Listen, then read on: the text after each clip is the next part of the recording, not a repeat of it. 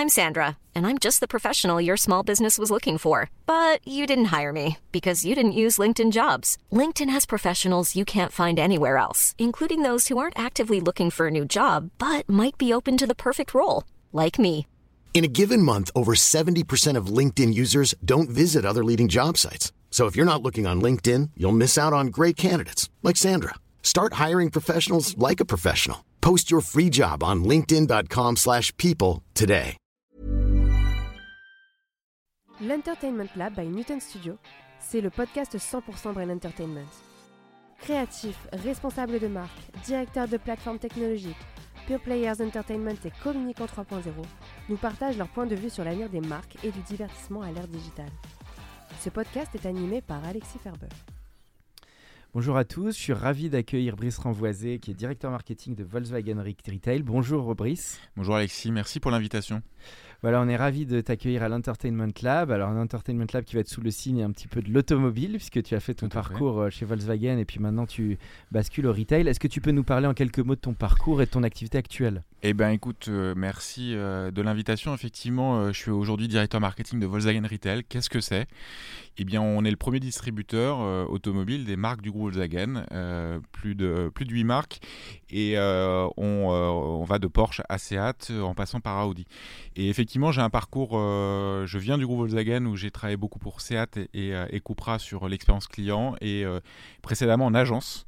Et puis ma carrière est sous le signe de business, on va dire, et du marketing, et toujours très tournée sur l'innovation et le digital. D'accord. Alors, je crois que ce qui est intéressant, c'est que tu étais un peu côté marque avant, plus côté groupe et marque, Tout à fait. et que maintenant tu bascules très proche du business, Ouais. puisque la concession, elle est au cœur du circuit automobile, c'est le cas de le dire. Est-ce que tu peux nous parler un peu justement bah, ce qu'induit le retail en termes de marketing, de communication, et ce qui, toi, t'intéresse dans ce challenge? Moi, ce qui m'a euh, intéressé, c'est que je suis persuadé que le retail, dans l'automobile ou ailleurs, euh, c'est là où euh, on a la prochaine révolution. C'est Mhm. là où on est le- au plus proche du client, de ses besoins. Et c'est là, euh, aujourd'hui, dans l'automobile, je suis persuadé qu'on peut euh, innover, être beaucoup plus flexible et faire des choses concrètes. Et plus globalement, euh, on parle de l'automobile. L'automobile est en, train de vivre une révolution énorme. Il y a deux signes. Euh, on parlait d'automobile, de produits, euh, de possession, et demain on parlera d'usage et de mobilité euh, et d'autonomie.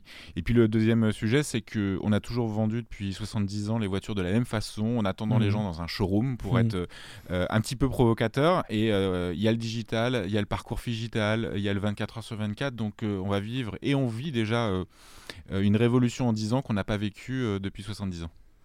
Et alors, tu as combien de points de vente en concession? Tu couvres la France, toi, ou l'ensemble de On l'Europe euh, on couvre, on est- je suis sur le périmètre France. Je Ouais. dépends de Porsche Holding Salzbourg en Autriche, qui est la filiale retail du groupe Volkswagen, présent Mm. euh, de la Chine à la Colombie.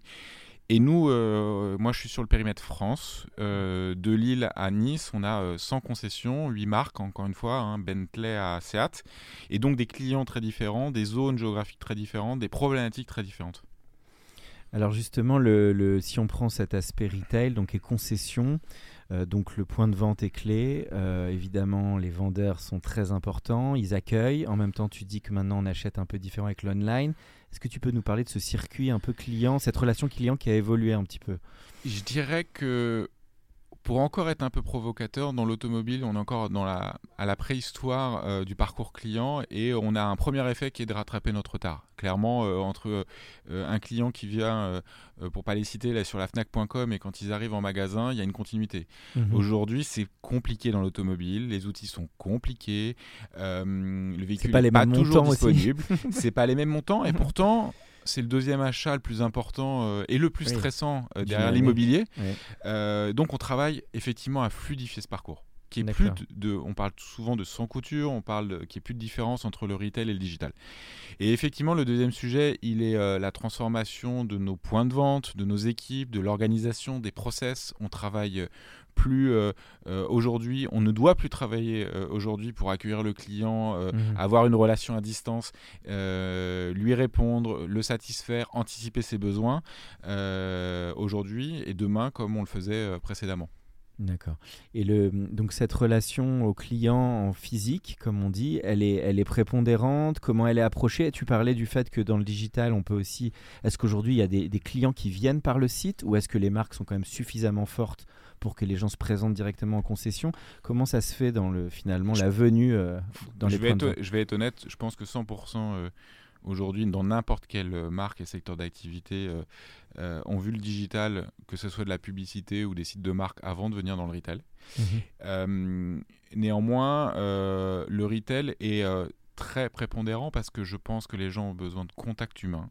quel que soit le secteur d'activité et particulièrement dans l'automobile, ont besoin de réassurance, ont besoin Mhm. d'explications, l'électrique, comment j'installe ma borne, toutes les options sur les véhicules. Puis voir le véhicule, tout simplement aussi. Hein. Voir le véhicule, euh, YouTube dit que avoir des, euh, des essais automobiles ou à regarder l'unpackaging, c'est-à-dire euh, Mhm. la découverte des fonctionnalités sur YouTube, ils ont déjà fait leur essai. Mhm. Et globalement, l'essai n'est pas forcément un sujet. Mais est-ce que tu crois qu'au moment de la vente, il y a quand même ce moment un peu clé euh, de lien au vendeur et de voir la voiture Ça reste un moment un peu universel, je dirais, non? Oui, mais il Mais- peut se passer aussi chez soi. C'est-à-dire que c'est vrai qu'il y a un moment de célébration sur la remise d'un véhicule. C'est quelque chose de nouveau. C'est comme Mm. euh, signer chez un notaire quand on achète ou quand on euh, un- une maison ou un appartement.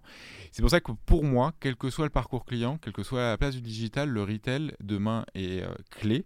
Et je parle de transformation digitale à longueur de temps, mais je le dis à 100% pour nos clients, mais surtout à 100% pour nos vendeurs et nos équipes physiques en concession.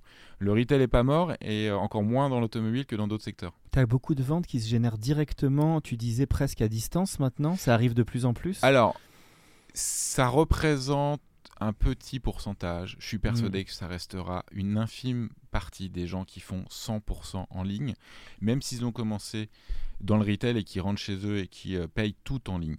En revanche, 100% des ventes demain, à partir du moment où on mettra une carte bleue, un dossier de financement, à partir du moment où on peut Mhm. commencer son parcours en ligne, Oui. 100% des transactions seront hybrides. Alors j'utilise le mot qu'on utilise sur les énergies, mais c'est véritablement ça et j'en suis persuadé. Et du coup, la place du physique, la place de l'homme, la place Va des équipes de vente, un petit peu. elle reste clé, mais elle doit complètement se transformer. Et effectivement, on a encore des réseaux de distribution, malgré la volonté qui reste concentrée sur le trafic physique. Il faut se tourner vers euh, euh, les clients qui sont à distance. Et effectivement, on dit souvent que notre vitrine digitale, c'est le showroom virtuel, c'est le véritable showroom euh, des, des, des, distributeurs d'aujourd'hui. Donc ça, c'est tout ton chantier. Ça va être un peu de rénover ses outils, de créer un parcours qui commence plus tôt, de peut-être simplifier l'administratif aussi, parce que quand on achète une voiture, il y a quand même un certain nombre de dossiers et tout ça à remplir. Donc c'est peut-être tout ce circuit que tu vas rendre peut-être plus fluide. Tu as touché exactement le premier gros chantier, c'est de se remettre à niveau sur le Mhm. parcours fluide. Signature en ligne, rendez-vous à distance, faire un Doctolib dans l'automobile et être capable de prendre en deux clics son rendez-vous à l'atelier. Et le deuxième sujet, euh, il va être aussi dans l'organisation et dans le fonctionnement des équipes. Euh, on a exclusivement attendu la personne en showroom Mhm. qui viennent à nous. Peut-être qu'il faut qu'on vienne à eux et peut-être que euh, on doit être changer nos organisations pour pouvoir être davantage tourné vers le client que davantage tourné vers nos process, notre fonctionnement. Et Alors justement, le- l'Entertainment Lab, on est dans le storytelling, on aime bien parler des nouvelles expériences qui vont créer et engager les publics. Alors c'est vrai que retail, on se dit, euh, je sais qu'il y a un terme qui est le retailtainment, Mm. comment on va créer finalement plus d'engagement à travers le, un nouveau parcours de vente un peu en physique ou en événementiel. Quelles sont pour toi les, nouveaux, les nouvelles manières demain bah, de créer euh, ce retailtainment? Donc tu parlais peut-être de visio, d'outils virtuels, qu'est-ce qui peut faire qu'on va rénover la manière dont ça se passe en fait? Bah, déjà, si on fait des choses nouvelles, il faut qu'on ce soit du réel. Mhm. Au-delà des promesses, il faut que l'expérience client soit fluide. Si on dit deux clics, une visio à 23h, un, un bon de commande euh, par SMS, et puis on vous répond 24 sur 24, il faut pouvoir répondre. Oui. Ça veut dire que entre la roadmap et la réalité, il faut qu'on s'appuie sur des vraies promesses et des vraies réalités. Le deuxième sujet, il est euh, nos clients et nos équipes. Mhm. Nous, ce qu'on fait dans les réseaux, au-delà de la communication des marques, du branding de euh, Audi qui lance le Q4 et qui fait une super communication de notoriété de awareness, nous, euh, on, on met à contribution nos clients, on met à contribution nos équipes de vente. Les réseaux sociaux, par exemple, à Paris, sont pas du tout gérés par un community manager, mais c'est le contenu est fait par les équipes. Il y a Mhm. des gens qu'on met en scène, il y a des gens qui expliquent les produits, il y a des gens qui euh, autoproduisent du contenu. Il y a des vendeurs qui se mettent un peu plus en scène aussi et qui deviennent euh, spécifiques, un peu tutoriels sur l'univers de l'automobile. Complètement, ça existe. Maintenant, ce qu'on exploite en branding, c'est le fait de euh, créer des épisodes, créer du storytelling storytelling. Et on a même un phénomène, ça va jusqu'au social selling, où peut-être que les meilleurs vendeurs de véhicules d'occasion aujourd'hui, ils n'ont pas de concession, ils sont sur les réseaux sociaux, ils font des présentations, et puis derrière, avec un parcours fluide, ça se vend. Donc il y a du transactionnel, il y a du branding, et effectivement, c'est un avoir des vraies preuves et des vraies choses à dire différenciantes, et deux, mettre en scène les équipes et les clients. Alors justement, on va parler un peu de Volkswagen aussi, parce que Volkswagen, c'est un groupe qui est, qui est assez inédit, parce qu'il a réussi souvent la synthèse de plusieurs marques, tu le disais, différentes et très mhm. fortes, mhm. qui s'adressent à des publics différents, mhm. en même temps au sein d'un groupe. Est-ce que tu peux en parler de cette réussite? Parce que c'est pas facile d'avoir toutes ces lignes de produits et en même temps d'être garant d'un groupe. C'est c'est vraiment une très grosse réussite. Mhm. Euh, moi, je dis souvent, au-delà du groupe Volkswagen, quel secteur d'activité a 30 marques Il y a 30 marques généralistes en France qui se battent euh, entre elles avec des budgets médias de dingue, parfois pour un point, deux points du marché? Je suis assez impressionné du nombre de marques et les territoires de positionnement. Et effectivement, là où je suis, euh, quand on rentre dans le groupe Volkswagen, je vais prendre deux marques que je connais bien, Seat et Skoda, qui, d'un point de vue rationnel, positionnement, on pourrait dire que euh, les produits sont à peu près euh, mhm. au même niveau. Certes, il y a des territoires de marque et euh, ils se font compétition. Pas du tout. Les profils clients sont très très différents. Donc ils ont réussi à faire la synthèse, le groupe Volkswagen a réussi à faire la synthèse de avoir des produits différents, uniformiser l'industrie, la conception, la fabrication, et derrière de diversifier ces marques euh, qui euh, d'ailleurs n'ont pas le même positionnement entre les pays, entre les continents. Mhm. Euh, donc cette synthèse est plutôt très réussie entre le luxe, le premium et les marques généralistes. Donc ça c'est vraiment aussi une organisation en interne, des lignes marketing qui sont très cohérentes et des équipes qui sont complémentaires et qui savent bien travailler leur cible. d'ailleurs ça me faisait penser à une question, ce que tu disais, est-ce que qu'est-ce qui est le plus dur à vendre? Parce que tu as cité des Ben des Porsche qui sont plutôt les, lignes premium. Là, tu parles de Seat qui sont plus les lignes mainstream. Pour toi, de ton point de vue qui connaît bien maintenant le marché automobile, qu'est-ce qui est le, le plus dur à vendre finalement? Du très très premium ou, peut-être du plus accessible? Sur le marché français, 50% du business est fait par les marques françaises. Donc le plus dur, c'est pas de vendre nos produits, c'est de conquérir des gens qui euh, avaient l'habitude de, d'acheter français, notamment français ou autres. Je pense que le plus dur, c'est de conquérir. Euh, et derrière de fidéliser, puisque c'est là on va peut-être toucher et parler ensemble du cycle de vie client. On a une opportunité énorme dans l'automobile mhm. qu'on n'exploite pas assez aujourd'hui.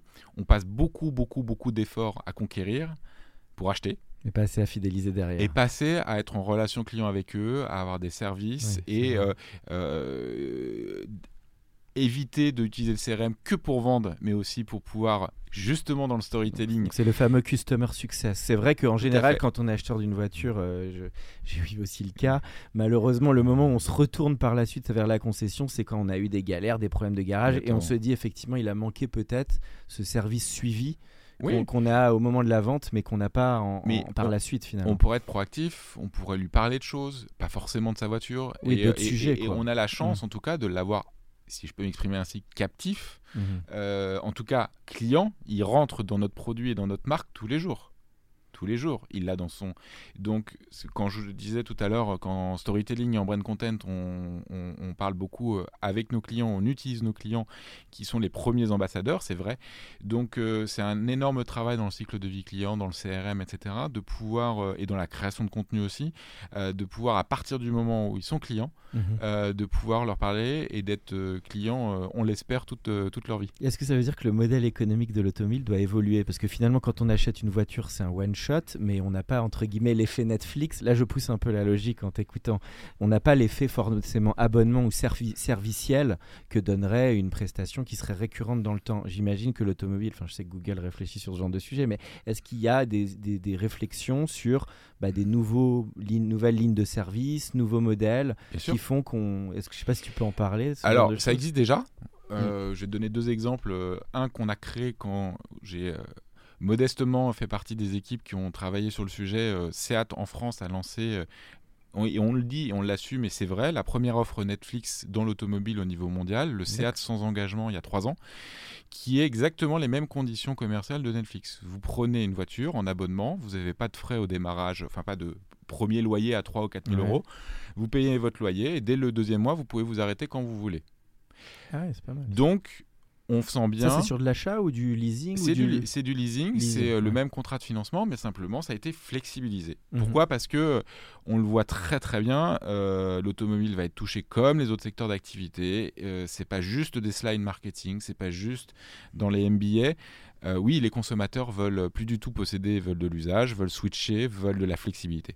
Et Mhm. le deuxième exemple, ça s'appelle Passeport chez Porsche. Vous prenez un- une Porsche au démarrage et puis pendant X jours dans l'année, euh, parce que vous payez un petit peu plus cher évidemment, vous pouvez euh, euh, changer de voiture quand vous le souhaitez. Ça a été fait aussi par Chrysler à New York. Donc il y a des tentatives, on ira. Et oui, évidemment, il faudra qu'on adapte pour une partie des consommateurs, j'ai pas Mhm. dit que l'ensemble, notre business model, la façon de commercialiser, la façon de faire des offres, la façon d'avoir des- des relations clients en fonction des usages. Parce Mhm. qu'encore une fois, partons de la véritable euh, volonté des clients. Les clients passent de, de moins en moins le permis avant 25 ans. Euh, ils disent qu'ils veulent la voiture, mais pas que. Ils veulent une voiture plus green, ils veulent euh, de la mobilité au sens global, et ils réfléchissent la voiture dans un ensemble. Donc c'est à nous de nous adapter. Peut-être que demain, on vendra euh, à la fois des contenus, on vendra de la mobilité Mhm. avec d'autres moyens de transport. Il faudra qu'on soit capable de pouvoir proposer ça à nos consommateurs. Tu crois que la voiture, ça va devenir un lieu plus expérientiel dans l'avenir? Où il va y avoir effectivement, ça le devient déjà, mais des, justement Bien des sûr. plus serviciels de plus en plus Alors, importants, c'est déjà le- d'entertainment. C'est déjà le cas, Mm. et ça sera encore plus le cas parce que la voiture autonome technologiquement existe déjà. Mm. Et je te raconte une anecdote. euh, les ingénieurs qui euh, conçoivent l'intérieur des véhicules, par exemple, ont des problématiques. Pendant des années, on leur a dit faites euh, le maximum avec le moins de place possible dans Mhm. l'intérieur, parce qu'il faut de la place pour, pour pouvoir conduire, etc. Là, on leur dit imagine, peut-être que les sièges vont se retourner, ça va être un mini salon virtuel, parce que les voitures vont être autonomes dans 5, 10, 15 ans. Et je dis pas que euh, ça sera le cas pour l'ensemble des trajets, mais la voiture est déjà autonome. Donc évidemment la partie contenu, évidemment la partie euh, communautaire. Euh, les marques réfléchissent aussi à euh, créer des communautés, évidemment, avec des voitures connectées Mhm. entre elles. Donc c'est évident que l'automobile sera un objet connecté et un produit technologique en plus, et surtout en remplacement d'être un produit industriel. Côté environnement, je sais qu'on en avait parlé au dernier podcast où tu étais venu euh, pendant le confinement, mais le, le, comment ça peut affecter sur le lieu, le- la concession? Le, le, Ça peut être le discours, euh, voilà, le, dans les produits, euh, voilà. Le... Je, je pense qu'il faut être mesuré euh, sur les promesses. Euh, Il y a une ambition, on le sait. hein, Volkswagen d'ailleurs maintenant l'affiche très clairement, non plus comme une ambition euh, corporate, mais aussi on le voit dans les publicités de Volkswagen, le way to zero. Oui, toutes les entreprises euh, et le confinement euh, a accéléré cette prise de conscience. Euh, je pense que euh, les voitures sont de plus en plus efficientes. Évidemment, l'électrique individuellement rejette moins de, de CO2. On ne va pas avoir le débat aujourd'hui de, l'ensemble de la chaîne de production de l'électricité ou de la voiture électrique. Mais clairement, ce seront encore une fois les consommateurs et les citoyens qui rationaliseront leurs euh, moyens de transport, leur possession en fonction de l'empreinte carbone qu'ils veulent avoir. Donc c'est à nous de nous adapter. D'accord. Une concession, euh, une petite question qui vient. Désolé, je te fais des petites questions un peu euh, spontanées, mais une concession aller en 2040, ça va ressembler à quoi? Est-ce qu'il y, aura- est-ce qu'il y a encore une concession? Ah, alors comment tu verrais, comment ça va se passer? Moi, je pense que euh, je vais faire un parallèle avec La Poste il y a 10 ans qui s'est Mhm. peut-être dit on vend des timbres, est-ce que ça mérite d'avoir 5000 euh, euh, points de représentation dans les centres-villes? Mhm. Et ils ont certes diminué, mais ils ont gardé cette notion dont on est un acteur public de centre-ville. Et euh, je pense que l'automobile, c'est pareil. Il fait partie de l'écosystème économique d'une ville. C'est un acteur local très important. Ça doit devenir un acteur serviciel. Euh, on parle beaucoup de sharing, de mise à disposition de services, euh, de flotte. Imaginons que le distributeur devienne euh, le point de mobilité de la ville dans Mhm. laquelle vous êtes. Je pense qu'il doit euh, au- au- aussi euh, être connecté à d'autres univers que le sien. Donc évidemment du co-branding, du retail différemment. Évidemment rationaliser les mètres carrés, d'avoir du multimarque certainement très rapidement. Et je pense que c'est faut réfléchir sur une offre globale qui est la simple continuité du digital Ah et que euh, évidemment euh, on investisse encore plus sur les services et la relation client plutôt que sur des mètres carrés et des, et des volumes. Ah, intéressant. Donc on va oui aller vraiment sur peut-être un nouveau service, à- comme tu disais parler de la Doctolib, peut-être plus collaboratif où les gens pourront euh, partager, laisser leur véhicule. En tout cas, ce qui, ce qui, est sûr, c'est que c'est un lieu de vie. C'est un lieu qui attire. Euh, il y a beaucoup, beaucoup d'initiatives pour avoir des concepts, soit euh, des choses vers la nuit, par exemple des bars, euh, quand vous êtes dans un endroit urbain. Vous avez, on a chez Seat a créé un, city store à Orléans, dans une mhm. zone piétonne, avec du service et des voitures en courte durée, dans un parking qui est à côté, avec des trottinettes électriques. Vous avez peut-être des initiatives quand vous êtes dans un, à la défense pour pouvoir accueillir des startups. Donc en tout cas, on est des lieux de vie aujourd'hui. Mhm. qui peuvent accueillir autre chose et qui forcément évolueront vers de, différents formats. on arrive à la fin du podcast, Brice. Euh, côté entertainment, là, je bascule, mais en termes de toi, de goût, de spectateur, euh, ça peut être un film, série, livre. Est-ce que tu, voilà, tu regardes beaucoup de contenu et lesquels t'inspirent en tout cas? Euh, Moi, j'aime beaucoup le. J'ai un péché mignon sur les thrillers, mais ce qui me passionne, ce qui me fait réfléchir, c'est l'anticipation. Oui les Inception ou ce genre de choses. Euh, et, effectivement, euh, ce qui garde euh, un, un peu le thème du podcast. On était un peu dans la prospective là. La prospective, mais qui a quelque chose de réel. Quand on, c'est drôle, on parlait hier midi de 24 heures chrono, donc qui est un mélange entre le le, le, mm. le, le, thriller très timé et qui avait fait un franc succès il y a une quinzaine d'années, une des premières grosses séries à succès d'HBO, je crois, sur Canal. Et on parlait euh, de ce virus qui était arrivé. Et on était. Et, on Déjà, il parlait du Covid.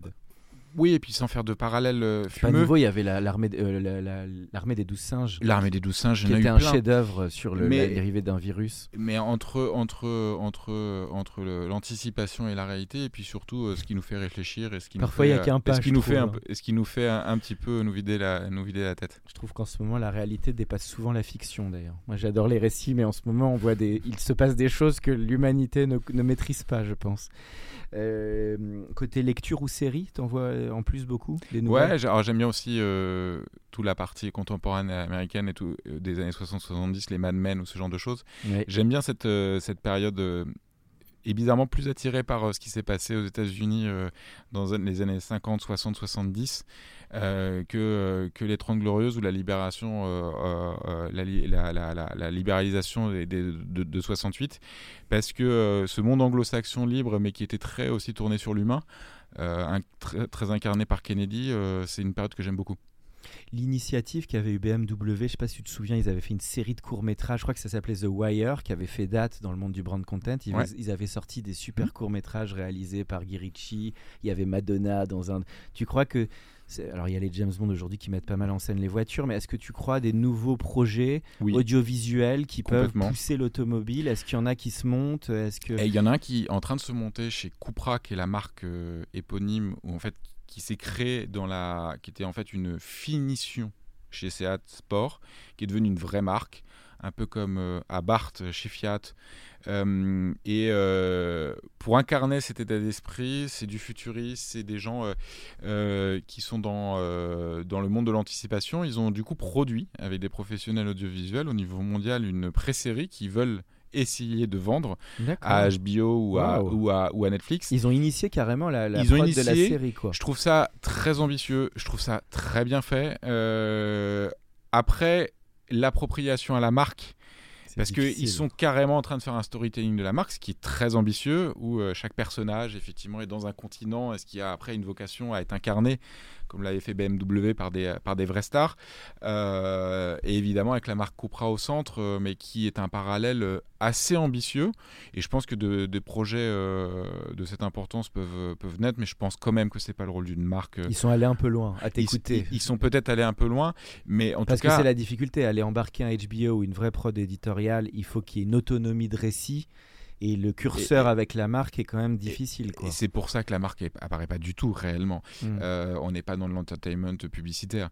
Euh, néanmoins, euh, pour remettre les choses un peu sur, du terre à terre, oui, au niveau local, avec des gens réels, bien incarnés, etc., et un bon récit, que vous soyez sur SBO ou sur YouTube local, oui, bien sûr, j'y crois. Ou même en site web, parce que Accor avait monté Ibis Expedition, qui était une mmh, plateforme interactive on pourrait imaginer demain créer des vrais récits. Bien sûr. donc il y, a plein de choses à faire. La toute dernière question, c'est le conseil de transmission que tu donnerais à un jeune ou une jeune d'ailleurs qui se lance dans le secteur automobile, on va dire au marketing et qui démarre voilà son premier job en ce moment. Toi, de tout ton parcours, de tout ce que tu as connu, tu dirais euh, quoi comme, euh, comme conseil? Euh, J'ai donné ce conseil à, aux gens qui allaient s'inscrire à mon école de commerce il y a 15 jours. Je leur ai dit deux choses rationnellement. Soyez ambitieux. ne perdez pas. Soyez, apprenez à, savoir qui vous êtes et mmh. soyez ambitieux avec la vision que vous vous donnez. Vous allez vous prendre des, euh, des tôles, mais il faut vous relever. Et surtout, le sujet, je leur ai dit, vous êtes quand même garant euh, du collectif de demain. Donc soyez. Euh, travaillez de façon collective. Voyez pas votre carrière comme une carrière individuelle. Laissez la place aux gens, à la diversité.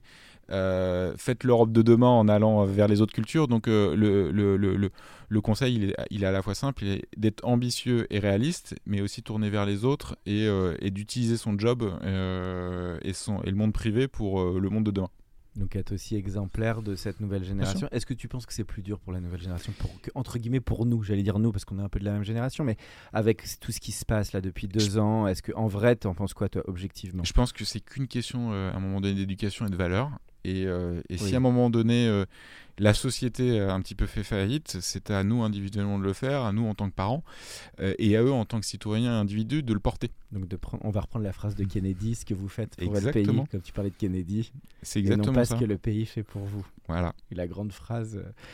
Et bah écoute, tu as un dernier point, Brice, tout était ok pour toi? Non, merci beaucoup pour l'invitation et peut-être rendez-vous l'année prochaine. J'espère pas pendant un autre confinement pour se reparler. Et ben un grand merci Brice de nous avoir accordé ce moment qui était vraiment intéressant entre la prospection, l'automobile et euh, voilà tout l'avenir de l'automobile. Merci beaucoup. À bientôt. Merci Alexis. Au revoir. Pour ceux qui sont encore avec nous, merci de nous avoir écoutés. Pensez à aller mettre une note au podcast dans la section notes et avis sur Apple Podcast. Cela nous ferait énormément plaisir et nous permettrait de continuer à faire grandir ce podcast consacré au Brain Entertainment. À bientôt pour un nouvel épisode. Planning for your next trip? Elevate your travel style with Quince. Quince has all the jet setting essentials you'll want for your next getaway, like European linen, premium luggage options, buttery soft Italian leather bags, and so much more. And is all priced at 50 to 80% less than similar brands. Plus, Quince only works with factories that use safe and ethical manufacturing practices. Pack your bags with high-quality essentials you'll be wearing for vacations to come with Quince. Go to quince.com/pack for free shipping and 365-day returns. Even when we're on a budget, we still deserve nice things. Quince is a place to scoop up stunning high-end goods for 50 to 80% less than similar brands. They have buttery soft cashmere sweaters starting at $50, luxurious Italian leather bags, and so much more. Plus, Quince only works with factories that use safe, ethical, and responsible manufacturing. Get the high-end goods you'll love without the high price tag with Quince. Go to quince.com/style for free shipping and 365 day returns.